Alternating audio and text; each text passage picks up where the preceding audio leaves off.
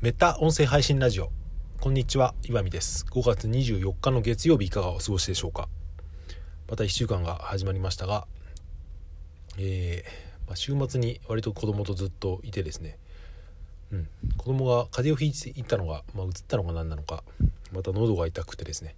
今鼻声になってお聞き苦しいと思うんですがだんだんこれがですね、うん、ひどくなっていきそうな予感がして今日はビタミン C をいっぱいとって、えー、臨んでいます。はい。それで今日話してみたいことはですね、うん。まあ、ちゃんとしたテーマみたいなのあんまりないんですけどネットの記事を見ていていくつか,、うん、なんか興味深かったのがあったので、まあ、それについてですね雑談みたいのをしてみようかなと思いました。それで何の記事を読んだのかというと確かあれば日経新聞の電子版だったと思うんですけど Z 世代は選ばないっていうのとあと20代の人は、ファッションにこだわることが逆になんかもうダサいようになってるみたいなそんな内容の記事があってですねちょっとうる覚えで申し訳ないんですけどだリンクとか、えー、貼らずに、うんまあ、探せば出てくると思いますけどそんな記事を読んで思ったんですよね。でこれがどんな記事だったかっていうとまずその Z 世代は選ばないっていうことですけど、まあ、Z 世代ってまあ大体20代っていうか、えー、ま Y 世代と言われるちょっと細かい定義は忘れましたけど過去の配信でどっかで喋ってるのでもしよかったら聞いてくださるか検索すれば分かると思うんですけど、まあ、要するにま20代半ばぐらいの、まあ、世代はですね今選ぶ何を選ばないのかというと、まあ、ネットで買い物する時に大抵の人はですね、うん別にそんなあんまりあれこれ比較せずにおすすめに出てきたやつをそのまま買うことが多いっていうものだったんですね。うんまあ、これは結構何て言うか実感があるなっていうか僕も割とですね、うんまあ、僕別に Z 世代ではないですけどもう40代ですけど、まあ、それはいいとしてあのー、生活品とか消耗品とか買うのに何ていうかまあ、当たり障りないものですね、うん、とりあえずその値段がそんな高くなくて必要最小限の要素さえ満たしていればまあいいやっていうですね、うん、それよりはその選ぶ時間の方を節約したいみたいな気分があって、うん、一番安いやつを選ぶっていうよりもまあ何て言うか、うん、おすすめされたやつをそのまま買うっていうのはものによっては結構あるなと思って、まあ、例えばこの間僕はですねあの炭酸を作る機械のソーダストリームという機械を買ったんですけどまあ、一応ですねそれ選びなんていうか比較というかネット見て比較とかはしましたけど大体あの、うん、商品名とかで検索したりとかあとあのマイベストっていうあのランキングサイトありますけどそういうのをパーッと見てですね、うんまあ、選択肢としては2つぐらいですね。メーカーとしては2つぐらいの選択肢に絞ってまあやっぱりソーダストリームかなと思って買うっていうですね、うん、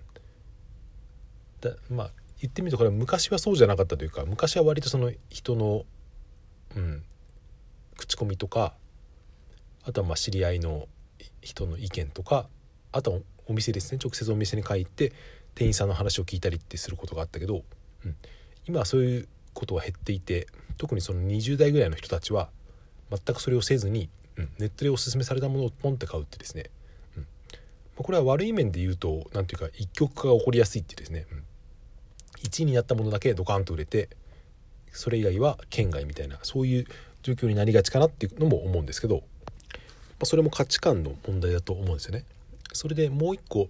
ファッションの、うん、20代の人はファッションにこだわるのが逆になんていうかいけてないって思いがちみたいな。それはちょっとですね記事がうる覚えでどんな記事だったか忘れたんですけど確か日経新聞だったと思います。それで、うん。この2つが僕つながってるなってちょっと思ったんですよね。そのつまりおすすめをそのまま、うん、比較とか別に選んだりせずにおすすめされたものをもう割と思考停止で買うっていうのとファッションにそれほどこだわらないっていうんですね。なんか似てるなと思って、まあ、これをあえて言語化してみるとですね何ていうか自分のアイデンティティみたいなものをその外的なアイテムにもう求めていないんだなっていうことを思ったんですよね。まあ、僕らの世代からすると割ともっとそのバブル僕はバブルよりちょっと後の世代ですけどバブルの時代に大人だった人たちはそのブランド物とか着るものにしてもそういう家具とか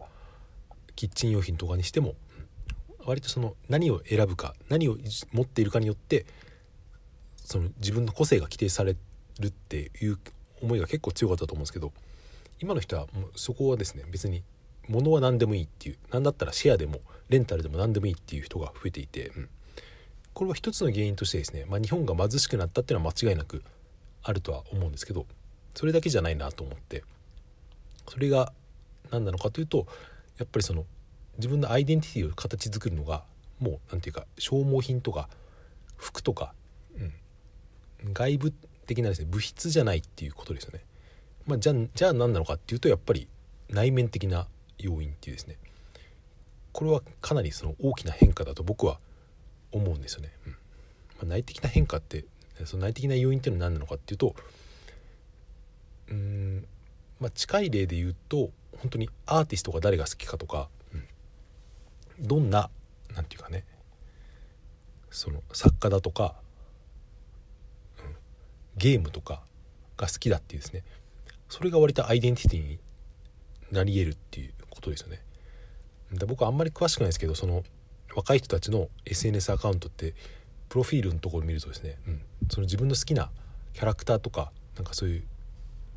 うんまあ、ブランドもあるかもしれませんけど、まあ、そのチームチームだとか、アーティストみたいのをずらっと並べてあるような人って結構いると思うんですけど要するに要するに彼らにとってはあれが何ていうかファッションというかアイデンティティのその個性の出し方なわけですよね。僕らの頃は割とその服装をですね。尖った服装にしたりとか髪を染めて染めてみたりとかパーマをかけてみたりとかですね。いましたけど、それが今あんまりですね。服装でアイデンティティを示そうとはしないっていうむしろそれはダサいっていうですね。なんかちょっとその、うん、ブランド物の服を着るのがダサいって思う傾向がなんか、うん、あるんじゃないかっていうですね、まあ、さっきも言いましたけどこれはですね必ずしもその思考の変化だけじゃなくて、うん、実際にみんなお金を持ってなくなったから、うん、そのそういうパなんていうかねトレンドに変わりつつあるっていうのもあると思うんですよね。まあ、仮の話ですけどもし今の日本が昔みたいにお金持ちだったとしたらですね、うん、思考は思考で変化したけどやっぱりアイテムはアイテムでやっぱりいいよねっていうですね、うん、いい車とか乗りたいよねとか、うん、いいブランドの服着たいよねっていうのはもしかしたらあったかもしれませんけど今それはちょっと難易度が上がってきたので、まあ、それの代替としてですねそういったお金のかからないそれで自分を満たしてくれるような、アイデンティティをの形成の仕方みたいになってきたんじゃないかなと思ったんですね。まあ、今回も特に結論みたいなものはないんですけど、まあ、僕ぐらいの世代からするとですねうんそういうのを話を聞いたりすると割と寂しさを覚えてしまうというか、うん、なんか悲し悲しい気持ちになってしまうこともあるんですけど、うん、でもよくよく自分のことを考えてみてもですね、うん、俺も別にそういったファッションとかにもこだわらなくなったなとか、まあ、こだわってないというか別に、何でもいいとは思って思ってはないですけど、うん、そんなにやっぱり外部的な商品をそんなに重視しなくなったなと思って。もしかしたらこれは年齢のせいもあるんじゃないかなって僕は思ってたんですけどもしかしたらそのそれだけじゃなくて、うん、もう世の時流みたいなものも結構影響してるのかなっていうそれを知らず知らずのうちに受けてるのかなとも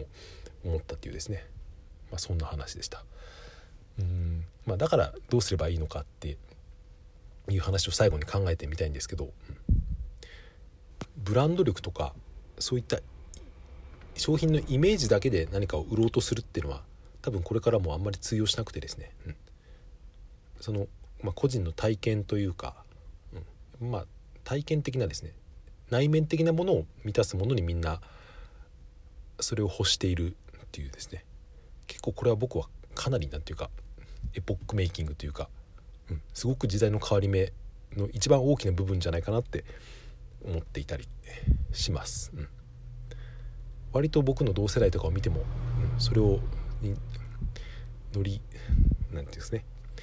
乗りこなせていないというか、うん、そこに取り残されている人っていうのはいる気がしてですね、うん、でも結局こういうのってですね10年とか20年遅れでみんな乗ってくんですよ、うん、